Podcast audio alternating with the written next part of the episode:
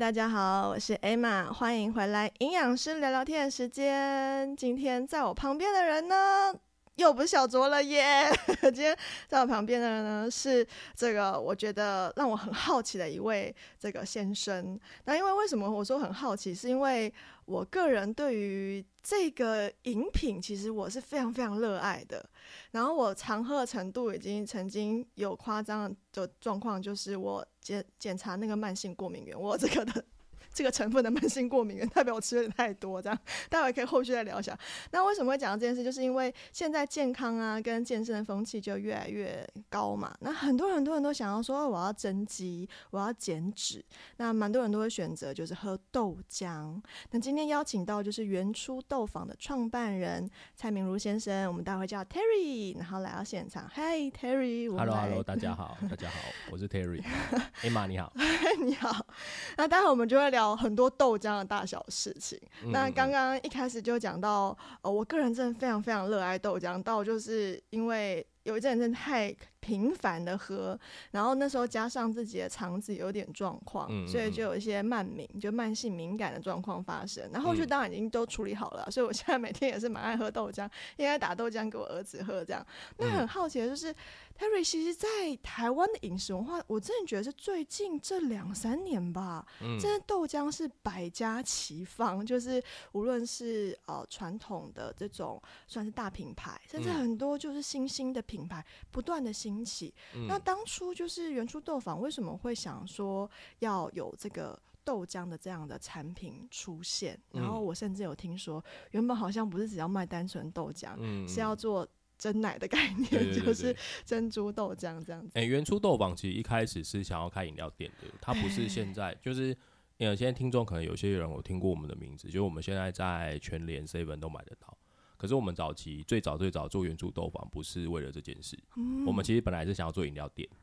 我们那个时候的想法很单纯，就是想要把饮料店里面的牛奶换成豆浆，就像是迷插下然后之类的，他们都是卖奶，你们是卖豆。对对对，那对那只是说，啊，为什么有人会说为什么做这件事？因为我自己有蛮严重的乳糖不耐症。哇，对，那其实乳糖不耐症麻烦的不是过敏，麻烦的是其实你没有办法吸收它的营养，所以。我们那个时候就想说，哎，因为我以前都大部分只喝豆浆，比较少喝牛奶，因为我喝牛奶一定是跑厕所。对，不行。我不用喝奶茶哦，我只要喝牛喝到牛奶。不要喝到拿铁 就不行，就会大概就是喝看你喝的程度。如果你比如说喝一整杯，那你可能就是一个小时后就在厕所看到。所以可以看浓度纯不纯。对对对对对对对。但然后所以那个时候就会想说，可是自己自己其实像我自己身边的人都还蛮爱喝珍珠奶茶的。嗯。对，然后所以我就想说，哎，那如果那可是如果我自己有办法做一个没有牛奶成分的珍珠奶茶，是否可以有它的市场？因为那个时候就像你讲，可能四五年前。大家在对豆浆这个议题，其实本身是有一些兴趣跟一些市场机会的。嗯嗯嗯，这样，所以那个时候其实是初衷，其实是在做这件事。那只是说，在这件初衷底下，因为我们要先把豆浆版本的珍珠奶茶做出来，所以我们才开始去研究豆浆这件事情。嗯，所以才阴错阳差变成出来后来的元素豆坊的豆浆，大家喝起来口感会跟其他豆浆比较不一样。哎，所以说。呃，因为你们找出来很好的豆子，所以反而会觉得说，这种这么好品质的豆浆不应该再去添加其他的东西，是这样概念，所以变成就是纯粹以主要是浓豆浆为主体的开始。其实其实原物料本身，我相信不太会说我们用了真的好。呃，我们当然是用比较好的豆，非机改豆没有错。可是问题是，你说真的，它本身差别有到这么巨大吗？其实我觉得主要是制成的问题。哦，制成。对，主要是其实是制成，就是。呃，就像我们煮菜一样嘛，就是我们好的厨师煮出来的菜，会比一般的厨师煮出来的菜，就算是一样的食材，可是那个技术面技术面它其实是会有很大的差别的。哎，对你刚刚讲到说你们选用飞机改，呃，其实市面上我觉得。呃，台湾目前豆浆基本上大家都标就是飞机改，没错。可是我很好奇的是，为什么你们特别你们要挑选北美的，不是其他的国家？跟它的豆子本身味道有关联吗？呃，其实我们用杯机改这件事，其实有两个部分。一是呃，我们自己测，我们自己当时在做豆浆的时候，其实我们测了大概八十几种豆子，台湾的也测，然后日本的也测，欧美的也测。这样，那我们其实是挑了一支比较，我觉得我们味道比较好，那刚好是北美的豆子。这样。所谓的味道比较，因为可能大家喝豆浆的经验，可能就是传统早餐店豆浆，或是比较多量饭店这种带品牌它大量制作的，或是当然还是有比较小众。我自己喝起来，我会觉得大品牌豆浆的豆味基本上就是很淡。嗯，它不太明显。如果说我单纯盲喝的时候，有时候如果不认真喝，其实我有点没有办法很确定，其实我喝到的是豆浆。嗯，而至于早餐店豆浆的话，它的豆味相对比较浓郁一点点。那更不用讲更多小众品牌，它的那个浓郁感应该是更高。所以你刚刚说到你们挑北美部分，就是指那个浓郁感的部分吗？诶，主要是它的嗯，怎么讲？因为因为其实我们在煮豆浆的时候，它其实有一个还蛮重要的指标叫出浆率。哦，出浆起初的出吗？第一次的那个？哎，不是出出来的出。哦，出来出出浆率。就是其实你不同的豆子的品种，它在煮出来过程当中，它出浆率其实是不太一样。哦。对，所以如果它出浆率越好，就代表说你出来的那个豆。豆的浓度会比较浓哦。举例来说，可能一个豆子它出浆率可能只有百分之五十，所以它的理论上煮出来的豆子的豆浆浓度可能大概只有五十 percent。可是如果它出浆率可能很高到九十 percent，它的那个浓郁度就会对对对对。然后另外一个部分是你在煮的时候，你当然一和一方面嘛，你加了多少水。嗯。然后还有另外一个部分是，像我们原初豆坊，如果您去看我们的官网或者是我们的一些介绍，你会看到说，我们把第一件事就把这件事讲在第一条。就是我们原初豆坊只做出浆啊，就是这个意思吗？对，我们只做我们只做你豆浆煮出来的第一道浆。那有些人就想说，那什么？那不是大家都豆浆？对，我也想说，我们家因为有些因为有些品牌或有些厂商，他们其实在工他们在做的时候，他们在煮出来之后的那些豆子豆渣，他们会还加水还原之后再去煮第二次。哦，很像是红茶包的概念，对，就是就是他，但可是其实，可是其实他这件事情是没有什么问题的，他只是把，他只是想把那个豆子榨干。懂懂懂，就是像红茶包的概念，对，第一次最浓郁，后续回冲就相对。他其实只是想把它榨干而已，所以它出来的还是豆浆，也是合法，也是合法，也是合理的，都没有什么问题。有些比较夸张一点，他就会再煮到第三次。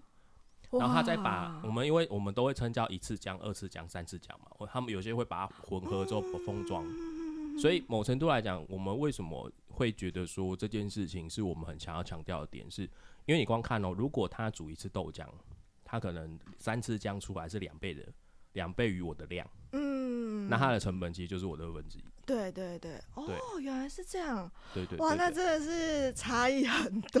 对，所以其实我们之所以只做出浆，就是因为我们希望你喝进去的时候，它的味道是最浓郁的那一道。嗯嗯嗯嗯。对，但不是说其他厂商这样做什么问题。懂懂。它一样还是豆浆。懂懂。对对对，他们也没有什么。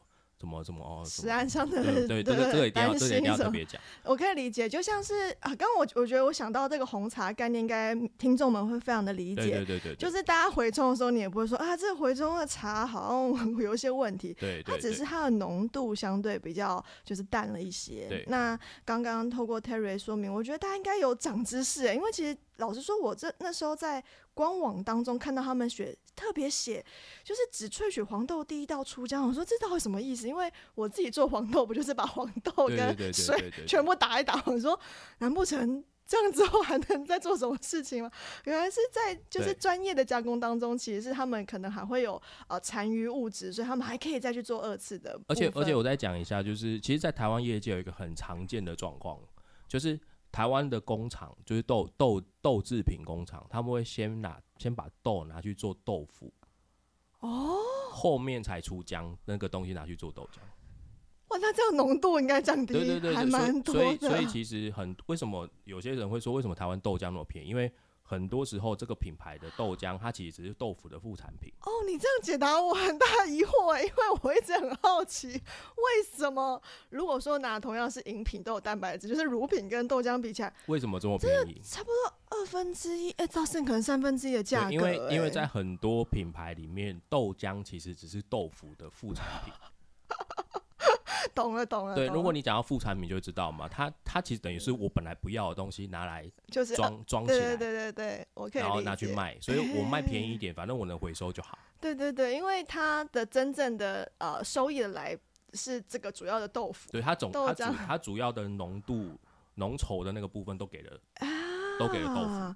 原来是这样，那我还很好奇，刚刚你讲到你们的制成，那时候还有特别讲到乳品等级烹煮豆浆，这是指呃，当然温度应该是是指温度上的调控吗？还是指呃这种筛选的这种过程？哎，我们如平等级这件事情，其实是在指说，我们其实当时我们在做的时候，呃，因为我们原本其实是希望我们的豆浆可以是工厂化，我们不是想要，因为像。应该是应该消费者有些爱喝豆浆都会知道，说现在有一些小现在有一些小店家，他会在自己店铺里面嗯自己自己自己磨，然后自己做。但我我老讲，我没有说这样不好，只是说我会觉得说，对我来讲，我比较希望它像牛奶一样，它是可以经过一套很很很完整的工厂程序，然后怎么样？那另外一件事情就是，因为我我自己有看，我自己有发现一件事情，就是。台湾对于生乳或乳制品的规范其实很严格的哦，对对对。可是豆浆没有什么规范哦，相对没有那么多的对，就是就是这个就是这样。所以我们那个时候就会觉得，如果我今天想要做一个好的品牌，然后因为当时是想要开店，现在是想要做一个好的品牌，那我就会觉得说我应该要自己像牛奶看齐，就是它该做的检验，它该做的筛选、生菌素那些测试，我们全部都要做。哇，而不是说啊我，因为反正政府也没有规定，那我就算了。我们就不是这样想，我们就是希望说，我们所有的代工、所有的工厂生产、所有的流程、所有的配送，它中间都要经过一些温度测试，它都要经过温度的筛检，它都要经过生菌素的检测，类似像这样。那这样能够理解，因为对对对，呃，我相信大家。可能在喝传统早餐店奶茶就会有这种感觉，就为什么它会这么的畅通呢？就是因为它生菌数的控管一直是个很严重的问题。所以像刚刚 Terry 这样形容，我觉得大家应该能够理解说，哦，那个乳品等级是什么？因为呃，台湾在乳品上面真的。比较呃，应该说可能制度面它相对设的比较严格，对，没错。可能在刚刚一直讲到运送上温度，甚至它在一开始加温在杀菌过程当中，它就有好多的呃程序，对。然后甚至刚刚讲到说，它要去检查一些蛮细节的，可能重金属的残留啊，农药残留，然后甚至像之前牛乳一直有被。就是很多人怀疑说一些啊，可能荷尔蒙等等的东西，所以这些东西都需要被检测。我相信豆浆也是，因为讲到检测这件事，我还想要特别补充一下，因为刚刚有讲到飞机改嘛，我们自己还很鸡婆的去做了一个还原之后的飞机改测试。什么叫还原？因为像你刚刚讲到说，台湾用台湾的豆，台湾的豆浆都是自己飞机改。哦，对。可是问题是你去查飞机改豆 进口的数字。你会觉得，你会觉得，嗯，很奇怪，好像数字对不太起来。就哎，不是只有来十，哎，怎么卖出一百？对，就是就是就是这样。所以我们也不用要讲谁，但是我就是讲说，我有可能他有可能是他这一批进来的时候，他的豆子是呃飞机改豆，可是他后面后面进来的不一定。完全可以理解。或者是说，它里面其实可能百分之多少是飞机改豆，就已经算是飞机改。那所以我们那个时候做了一个测试，就是。呃，我们不是去验本来源地或者是来那个来的部分，是我把它做成豆浆之后，拿那个豆浆去做还原测试。哦，等于就是你收集可能市面上蛮多不同品牌的已经最终的成品的豆浆，嗯，然后去确认它当这个成分当中的飞机改的黄豆大概有多少？就是就是如果你有用到飞机改成分，那个其实是测出来的。哦，因为蛋白质应该长。可能不太一样，有可能，因为我详细的了解，我不太理解，因为毕竟我们因为毕竟我们都是找 SHS 测嘛。那我们像我们自己原初豆坊就会去转，就会去做这样的测试。然后它其实我们每次做都是零哦，对，我们就是会去，就是有点像，应该目前市面上应该只有我们这个品牌在做这件事。了解，因为它的钱 费还蛮贵。对啊，因为 SGS 超贵的。不，而且重点是这个检验特别贵哦，这个特别贵。对，这个就 S G S 也算贵的，然后这个检验还是 S G 里面算更更贵的。可以知道一下一次大概应该有到六位数吧？一次六位数？对对对，哎，可是它可是它检测其实还蛮还蛮多项目的，对，还蛮多项目的，对对。可是还是很惊人的六位数，蛮蛮惊人的。我们那个时候看到那个账单，我就想哦。要撤吗？烧钱烧钱，要要测嘛？就是你那个时候心中有一个魔鬼，就说要撤嘛。反正不撤也没人知道。对，就是不撤，因为我们还是拿得出进口的检验证明啊。对，因为大部分我知道原料商通常都是，反正我的原料商给我什么证明，对，我就照样的把它弄出来。因为我其实拿出那个证明，也代表我就是没有。对，因为你就是跟那样个厂商买的，对，出事是找他。可是 我就会觉得，好像我们。你看，我们做了这么多测试，生菌素检测，然后巴拉营养素检测，八八八都做了。就会觉就会觉得说，就会觉得说，好吧，我如果我要真的要跟人家讲，跟人家不一样，或者是讲到这件事情，好像我就得要拿出更好的证。哦，我完全可以理解那个坚持，那个煎熬，其实还，哎呀，每次哦，这话演真的是，哎，真的，我我这样跟听众说，这真的不是在开玩笑，因为。我自己曾经有在生技业待过，哦，我觉得每次只要可能长官或者是呃一些单位，所以我们来做 S H G 检测吧，哦，这个 P M 就会三条线，就想哇，这成本这是这要怎么抓？这样子，对对对对对，就会就会真的是觉得很厚本这样。然后讲到这件事情，其实我刚好跟讲到飞机改，然后可以深入聊一下，因为我觉得蛮多听众可能知道说，哎，飞机改斗很重要，嗯，可是其实很多人没有办法理解说，为什么我们一直在强调说要。选择飞机改，因为可能像现在呃，蛮多的食物其实都有一些机改的因子在里面，这样子。那我就我自己的呃一个角度来谈论，那待会也会让 Terry 用他的角度来谈，因为刚刚还从。宁愿砸重本也要找飞机改用他的原因。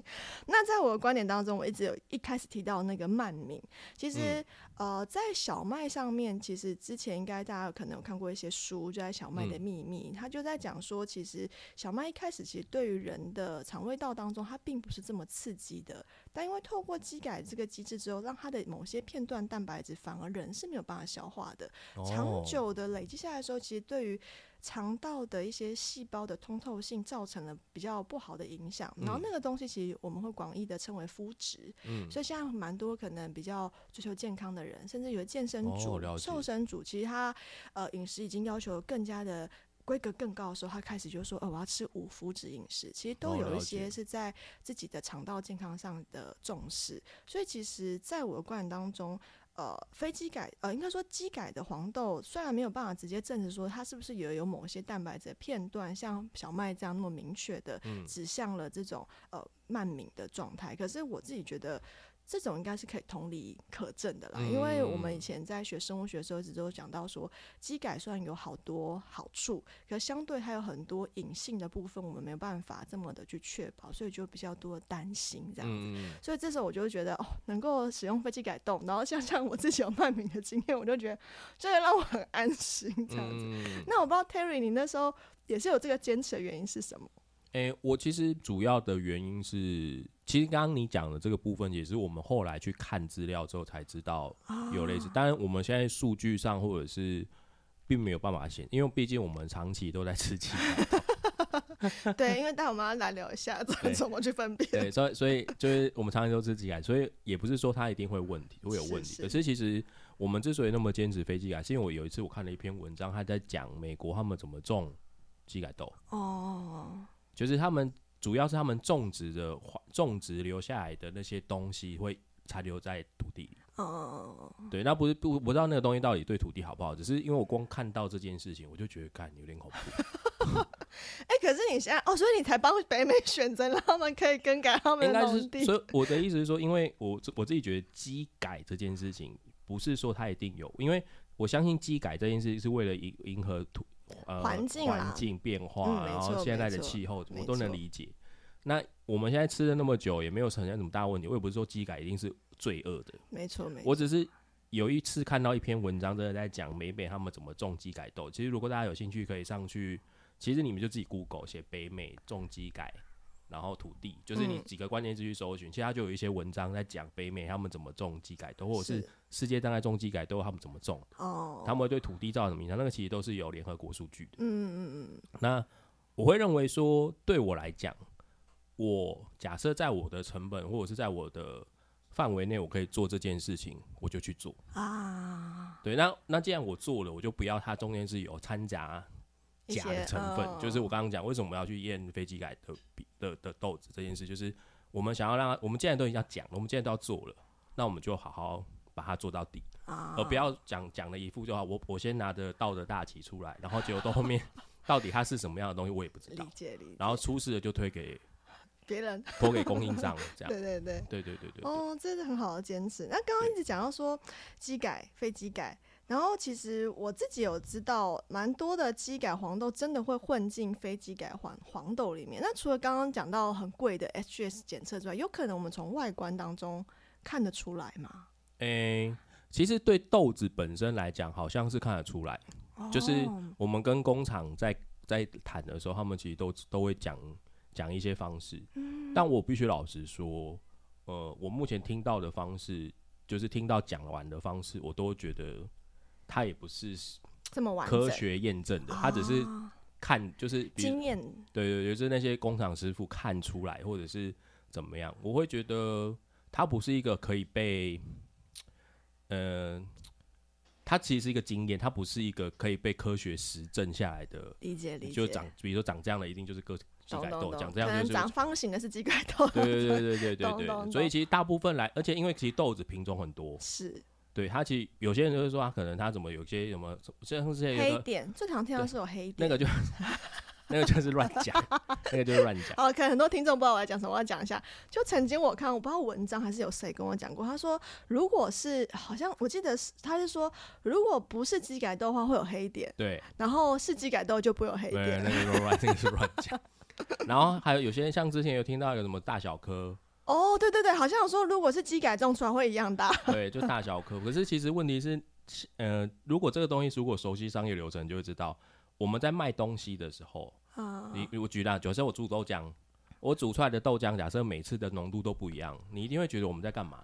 偷混。对，那所以，我他他给我黄豆的时候，他一定是筛选过的，至少大小一致了。他差不多，对对对对对对对。所以其实我觉得这些那种像工就是。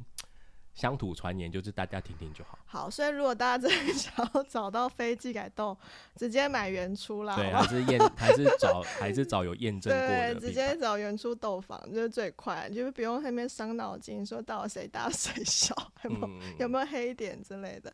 好，那刚刚讲到就是，呃，我觉得原初豆房它在制成上，大家应该可以感受到那个就是。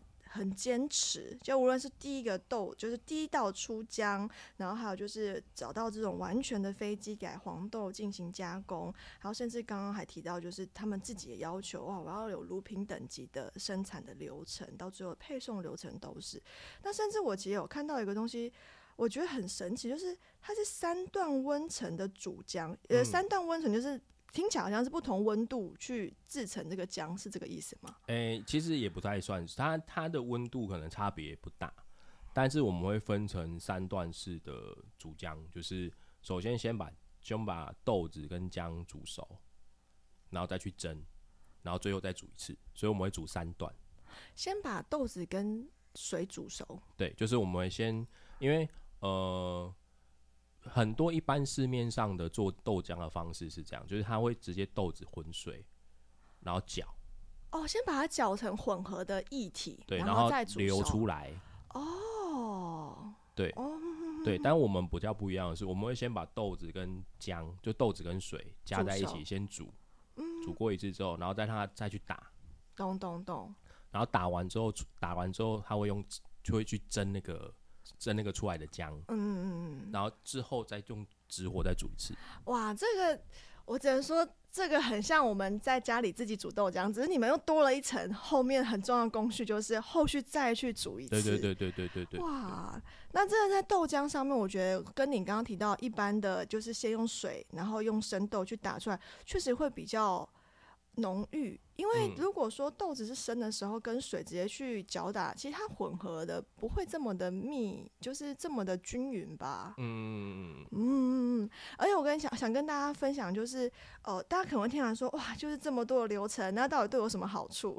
然后刚刚听到飞机改部分，我们每我们都有各自的一些观点，可能又没有那么明确。那我直接跟大家讲，最明确的就营养价值的不一样。嗯。我那时候看到呃原初豆坊的，就是呃资料数据的时候，我其实蛮。蛮惊讶的，就是他们的无糖豆浆每一百毫升当中有五点五公克蛋白质。对，那大家可能想说五点五公克多吗？那我用市售的就是无糖豆浆来跟大家就是有个比较值，就是呃大品牌的这种市售的无糖豆浆，它一百毫升的时候只有三点四公克蛋白质。嗯，就同样是豆浆。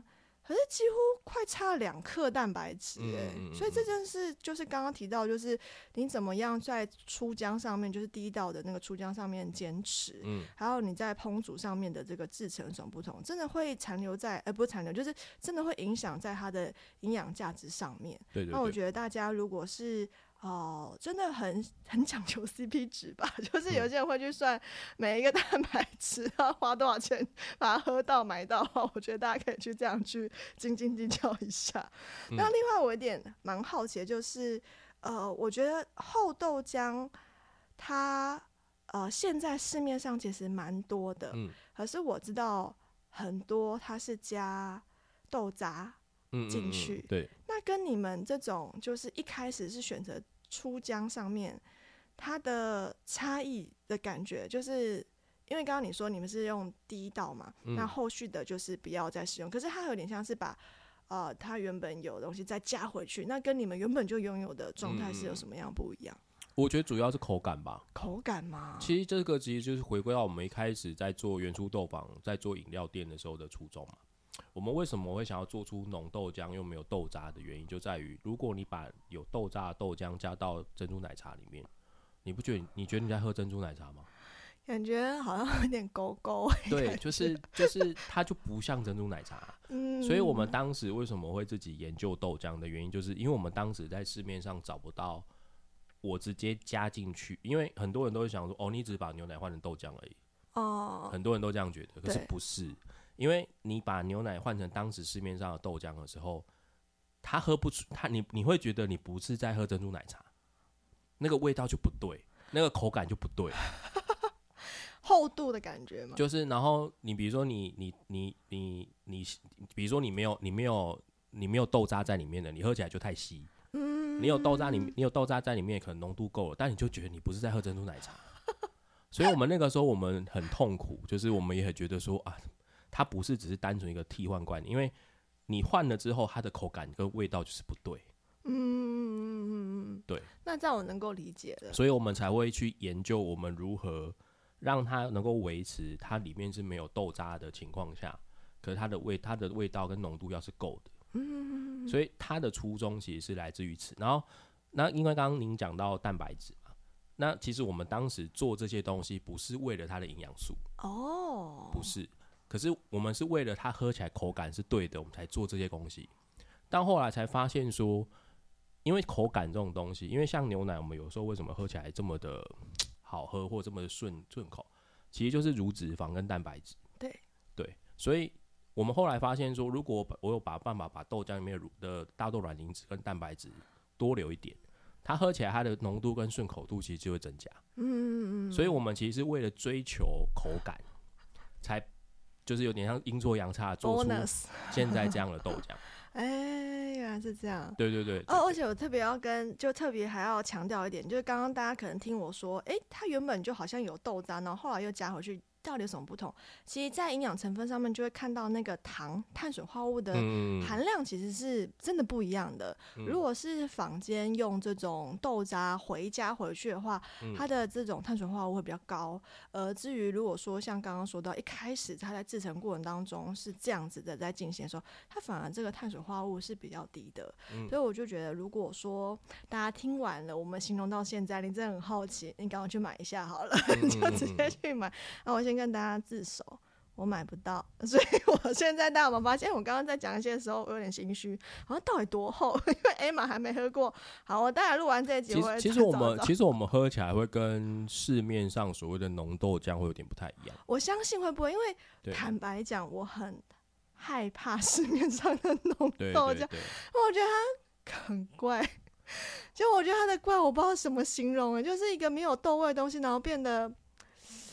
很稠，嗯，很像砍鸡。对，就我们我们跟市面上的浓豆浆比较不一样。好，我期待哦。好，我会再去那个找找，就直接去找全年找找，然后就来宅配找找。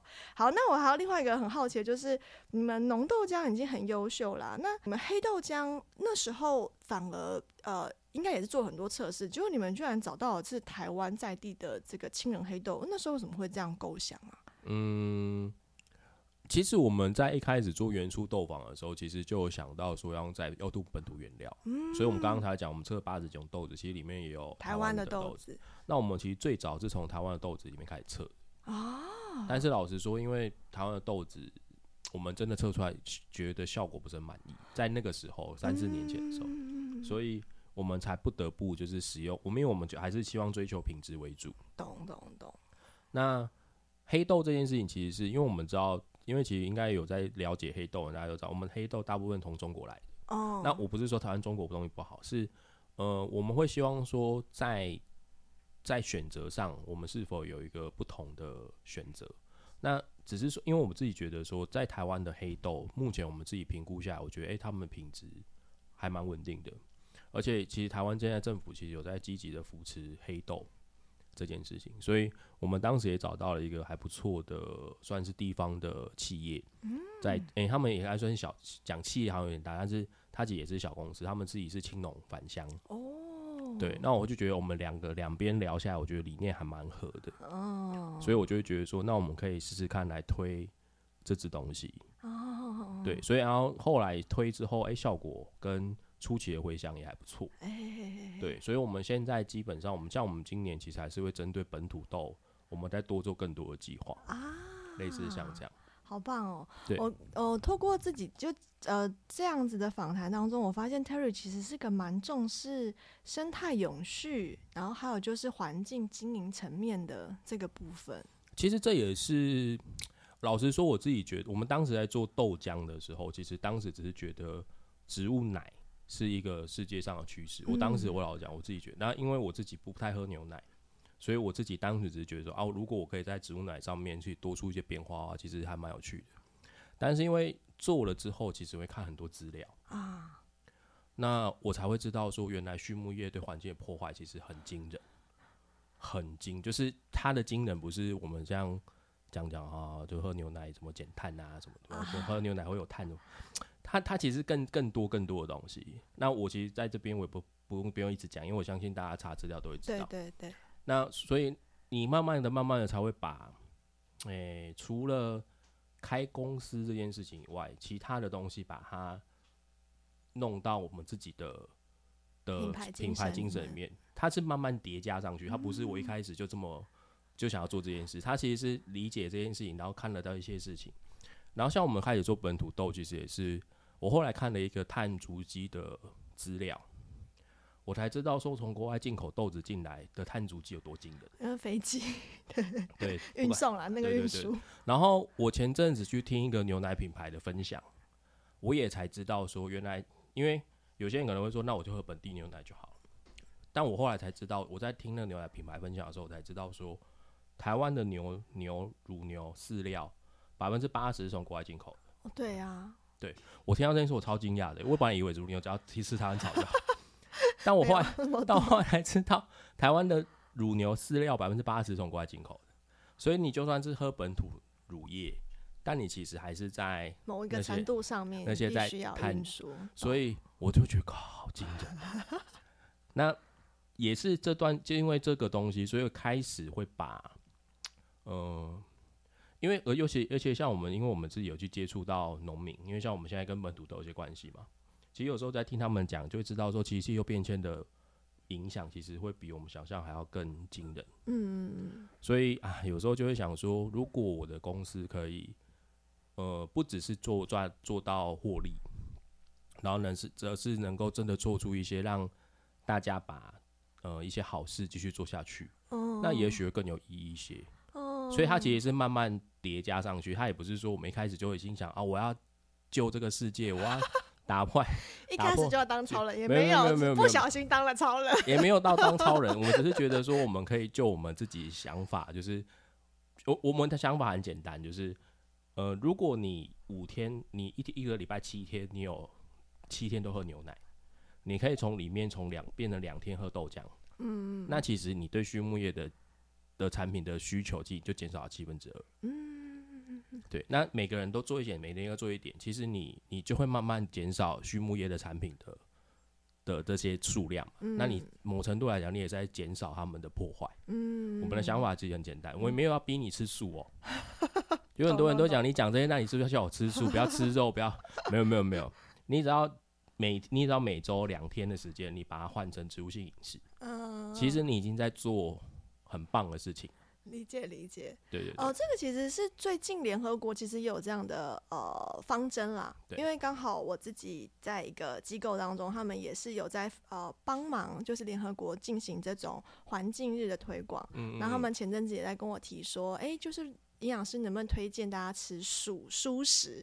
然后我直接跟他说，对不起，站在我的立场，我很难推荐大家吃蔬食，因为有些爱就是障碍难行，就是障碍难行，应该不是说营养。硬要说，其实不会营养不均衡，只是在大家的生活模式下，那刚好我可能我经营的社群其实是还蛮以大家。能够实行为主，就是你跟人听到你可以做到。我发现，如果我讲一个知识水平很高的东西，大家根本做不到。那这讲跟没讲是一样。就我那时候跟对方说，我觉得这件事情是有困难，但我觉得我们可以慢慢尝试。所以我觉得刚刚就 Terry 讲的这个概念，我应该会跟他们提。我们不用每天，我们可以。对，其实我我我说句实在，我也做不到。哦。可是我因为我老婆她其实是我我太太，她其实还蛮她比起吃肉，她比较喜欢吃菜啊。对他也没有不吃肉，就是他他就是就适度了。对，那那他就有时候像我现在就会慢慢跟他，比如说他他那天吃什么，我就想啊，那我跟着一天好了。这样就是虽然很痛苦，但是至少会觉得说哦，我至少我在这这两一两天给自己一个给自己一个做，就给自己一个符合我企业精神的事情。嗯，这样对。那我觉得其实听众你们也可以试试看，就是你其实你比如说你每天早上都要喝牛奶。你只要其实用两天化成换换成豆浆，其实就其实你就有为这件事情有在做一些心理。对啊，做一些尝试。我觉得很多事情需要一个开始，慢慢开始。好，我们讲一点严肃啊，再 绕回来。好，刚刚在讲到就是你们的成分制成啊都很好，然后我真的觉得。真的很神奇，就是为什么成分可以这么单纯？我我讲这么单纯，可能大家没有没有个概念。我我我举你们的米浆好了，就是原著豆坊也有一个厚米浆，它的成分栏就是你直接翻到它的呃这个包包装的后面，它就是一个成分，它就写水二砂，二砂就是砂糖啦，然后花生、糙米，就这四样就结束。然后那时候我就想说。我一开始觉没有觉得很惊讶，就想说哦，对啊，呃，豆浆不要米浆就是这么做，没有错。然后后来我就去查别人的，就去查市售米浆的成分。我看想说到底发生什么事？好，我先说市售他们米浆，不是说每一家，但我我看到那家就是也是大品牌的连锁的这样，他就写它的成分是水。好，一样也是有糖，它写蔗糖，然后研磨花生、糙米粉、研磨芝麻，我觉得这边都非常的正常，就是完全能够理解。接下来东西我就觉得，哎，为什么？然后再就是出现一个东西叫做关关华豆豆胶。关是那个关公的关，然后是中华民国的华，关华豆浆，或者发音好像越来越糙，就是关华豆胶，然后食盐，再来就是柠呃脂肪酸甘油脂，然后再来就是加了玉米糖胶。那因为这个东西并不是 Terry 做的，所以我问他说什么加这些东西，他应该回答不出来。我回答哦，真的吗？我回答好，那请问为什么？因为后面这些都是食品添加剂啊，哎。脂脂肪酸甘油脂，它其实就是油脂，它就是乳化剂啊，让它们混合的比较均匀。的均匀。然后玉米糖胶就是让它稠稠的，让它跟让它增稠，也是跟那个光滑豆胶一样稠稠的。呃，豆胶是比较偏向让它呃喝起来滑滑顺。哦，滑顺跟稠稠对，其实是不同的口感。对对对对对。然后食盐只是为了让它食盐还好啦，食盐就只是为了让它的甜甜度可以出得来。哦，衬托它的对，就是大家应该都知道，如果你要你要你在煮菜的时候加一些，你要让它咸一点，你就加一点糖；你要让它甜一点，你就加它盐盐。哦，对对对，以前学煮菜的时候有这样子。那所以其实它这些都是合法的食品添加剂，完全能理解。对，那只是说我们不会特别去做。为什么你们不做？嗯，因为呃，我我先讲，我我自己不是，我自己不是。呃，无添加的追求者，对我不是，我不是无添加的追求者。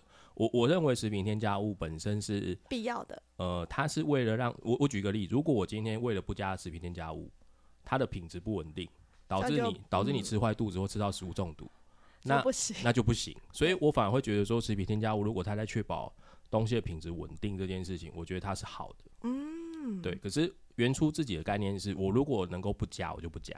哦。可是我如果得要加。我也不会排斥，所以我也不会，我也不会的。那我这边讲这些东西，其实都是因为他刚刚讲的这些都是为了滑顺，为了口感，为了让它喝起来好喝。所以我的讲法很简单，因为它里面其实这些没有写到任何什么防腐剂这些，对，所以它不是为了保存。对，那我只要做到我不加这些东西，我的口感是好的就好了。哦，所以这就回归到你们的制成，还有你们一开始挑选的呃这个成分的原物料的品质。所以他们他们做这些东西，不是说他们为了哦，很多人都把食品添加剂当成，我觉得有很多人会把食品添加剂当成是呃，他是为了不让它坏掉。哦，呃，什么你你有呃，我觉得都被影响，就是好像我只要加食品添加剂，你吃的就变木乃伊，不不不，其实很多时候食品添加剂是为了让它口感一致，是，对，那你你因为你你你假设你今天喝到米浆这个味道。你隔天喝到米浆是另外一个味道，你一定会觉得这家公司有问题。对对对，你反而会去客诉他。所以其实有些时候，如果站在反客诉的的角度来讲，我会觉得他们做这件事是合理的。懂懂懂。只是我自己会觉得，因为他们加这些东西是为了让它口感变这样嘛。我我我换一个角度跟大家形容，可能大家会想说，哎。这加这东西是合理的，那这些东西也要去加，大家听听完应该能够完全理解。但可能会好奇说，那但是也可以不用加，为什么他们要加？这部分其实会牵扯到成本的蛮重要的。然后还有食品安全。哦，对，对对对对。所以我觉得就是在呃，刚好 Terry 讲到无添加这件事，因为其实我自己在看一些产品，然后他一直写无添加的时候，我也觉得很好笑，就是。他明明就不可能添加，为什么要添加？他还要强调他无添加。我觉得这有时候就是太过度的追求的时候，我们就会被骗。那当然，在我的观点当中，因为其实呃，我喝豆浆也是现在我其实都很常给我小孩子喝。嗯。然后我自己真的是一个就是蛮机车的妈妈，就是我觉得我孩子还太小。所以我觉得当妈妈，我我老婆也是。啊，对，我想说我孩子还没有几岁，就是我不想给他吃这个东西，所以我个人就是。呃，我现在挑东西真的是蛮龟毛的，就是龟毛到有时候我的婆婆 或是我的亲友们要给我孩子吃东西的时候，他们一定会先问过我说：“哎，这个他可以吃吗？”然后如果瞬间我看到一个成分，我跟他说：“哦，这个不行。”这样，所以我觉得如果说你在呃有一些自己的特殊的坚持的话，我觉得你可以就是在。啊，仔细一点的看这些成分，但是就像 Terry 说的，很多东西它其实添加是有它的目标性的，但有些东西添加是没有目标性，例如说有些可能。我但我不知道是不是真的有这样子的米浆，但有些米浆可能为了它调色，它或许会加了焦糖色素之类，我就觉得这真的太过了。就是这不是在它的为了保持它的品质，也不是为了保持它的这个产品的稳定性，它只是为它颜色好看。那我就觉得这个东西应该就是可以避开这样子。有色素这件事情，就是我们内部有讲，就刚刚您讲到的蛮好，就是。我们我们绝为绝对不会用的食品添，虽然说我们现在目前为止推到现在的产品没有用过食品添加剂，但是我们自己内部有一个内规，就是假设要真的，比如跟厂商聊，他跟你讲说要加食品添加剂，我们就只有食用色素，我们绝对不会加。嗯嗯嗯嗯嗯，对，不是说实验色素有什么问题，是我们希望忠实的呈现食物本身的。颜色颜色跟它的原本的感觉，嗯嗯嗯，而不要我为了让它变，因为像有些时候我们加这些刚刚讲到这些什么豆胶、糖胶啊，它加之前跟加之后味道不一样。哦，就是你你呃，这个我想食品添加剂真的很厉害，这个 不是为了 划算吗？我跟你讲，划算的味道也变。我看食品添加物真的很厉害，它就是。啊，这个东西，这这个这个可以讲。你是学食品科学？不是不是不是不是，我后来有点后悔，我没有去念化学系。对，食品添加剂真的很厉害，所以我们其实我们目前自己内部的内规就两个，一就是你绝对不能加食品添加剂，变成是它是变成另外一个味道。哇，好难想象哦，因为我本身而且有学过这个，而且这个东西它其实没有那么神奇哦。对我跟你讲，它真的很厉害。食品食品添加剂真的，真的好难想象。我突然想象说，一碗清汤，然后拿去勾芡，然后 发现它不是清汤的味道，我觉得超诡异。你想，你想想看，你想想看，像之前有人有人不是做那个什么，类似像个不，比如说个一个什么苹果糖，嗯嗯嗯，它里面没有任何苹果的成分啊，然后它加香精或是香味，然后就瞬间变成对它完全没有任何一点苹果成分在里面，它就是，可是你刚刚你吃你就觉得这是苹果糖啊。就类似这样的概念，所以我的意思是说，我不要我的产品加了食品添加物之后，它变成这个味道，或者它变成另外一个味道。我们希望忠实的是，你吃到食品的味道好。假设这个食品本身真的吃起来味道不好，那我们也不做哦，就是我们就不做了。对，就像很多人问我们说，你们为什么不吹？比如说抹茶豆浆？哦，对，对，那是因为我们自己内部测试完，我们就会觉得抹茶要加豆浆这件事情，它本身。假设要让人家喝起来口感好，还有点距离。哦，所以它也那么合，所以它必须要加一点别的东西，让它偏起来喝起来更像抹茶豆浆。嗯，可是我就会觉得说它有点违背我们初衷初衷的意思，所以我们宁愿不做。嗯，那当然，如果我们未来研究到有一个很好的，有比如说有个很好的方式，让它可以融合在一起，那我就会觉得啊，我可以我可以做。那另外一件事情就是，我们就是不加色素。嗯，你什么你该是什么颜色，你就是什么颜色。那这件事情其实很多内部都会去讲述，可是你。因为我说真的，现在食品就是要亮嘛，对，看起来要完整，要大，要好看，这样。所以啊，有些时候就是这样，所以我们就会觉得说，所以有些时候你们看我们原初豆坊的产品线，好像发现你会发现说，我们很久没有推新品，哦，又或者是说我们的产品，我们产品数量很少，嗯，其实它都是有一些原因在，就是我们不是，我们是希望说我们推出来的东西是它真实的味道就是长那样，然后另外一件就是它不要有别，它不要有。我们加上去的颜色，嗯，懂懂懂。我觉得这件事情对我而言，我现在很重视。为什么还是想到我孩子？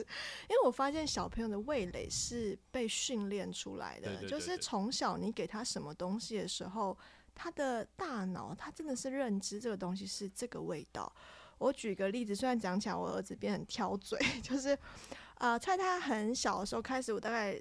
四个月左右就开始让他有些尝试副食品，所以他那时候一开始他吃到的东西是 是地瓜叶，他跟我说怎么会给儿子吃地瓜？但我那时候就呈现一个想说最难东四川吃 东西给儿子吃。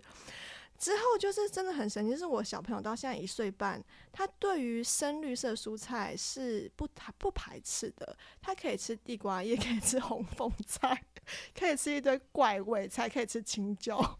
嗯，就很多人会觉得你的孩子还正常吗？这不大部分小孩不能接受。而我觉得这好像是因为他小时候就被这样训练，所以他会发现这个味道似乎对他而言是 OK 的，是正常的。那我有试过更偏激的，我就先 不讲了，免得到我被克数，像你虐儿这样子。好，那讲了很多，刚刚刚好 Terry 有讲说，他们产品线其实如果各位真的去逛他们官网上看，就你会发现，真的东西其实没有你想象中的。这么的多，可是我觉得每一个都像他说的一样，都有他的初衷的存在。然后每一个东西都像他说的一样，并没有去添加一些不必要的东西。嗯，那像他们的产品当中有手做的浓豆乳，那也当然无糖有原味。还有豆奶茶的部分，啊，另外有杏仁芝麻。那刚刚也提到提提到了这个呃黑豆浆啊，跟这个厚米浆。那我自己想问你，你这么多的孩子，你最喜欢哪一个？应该我觉得还是无糖吧，因为无糖还是初衷啊。啊，就是而且无糖也是我们卖最好的，因为我我觉得会，因为我们毕竟我们的价位跟一般市售的品牌还是有点差别嘛。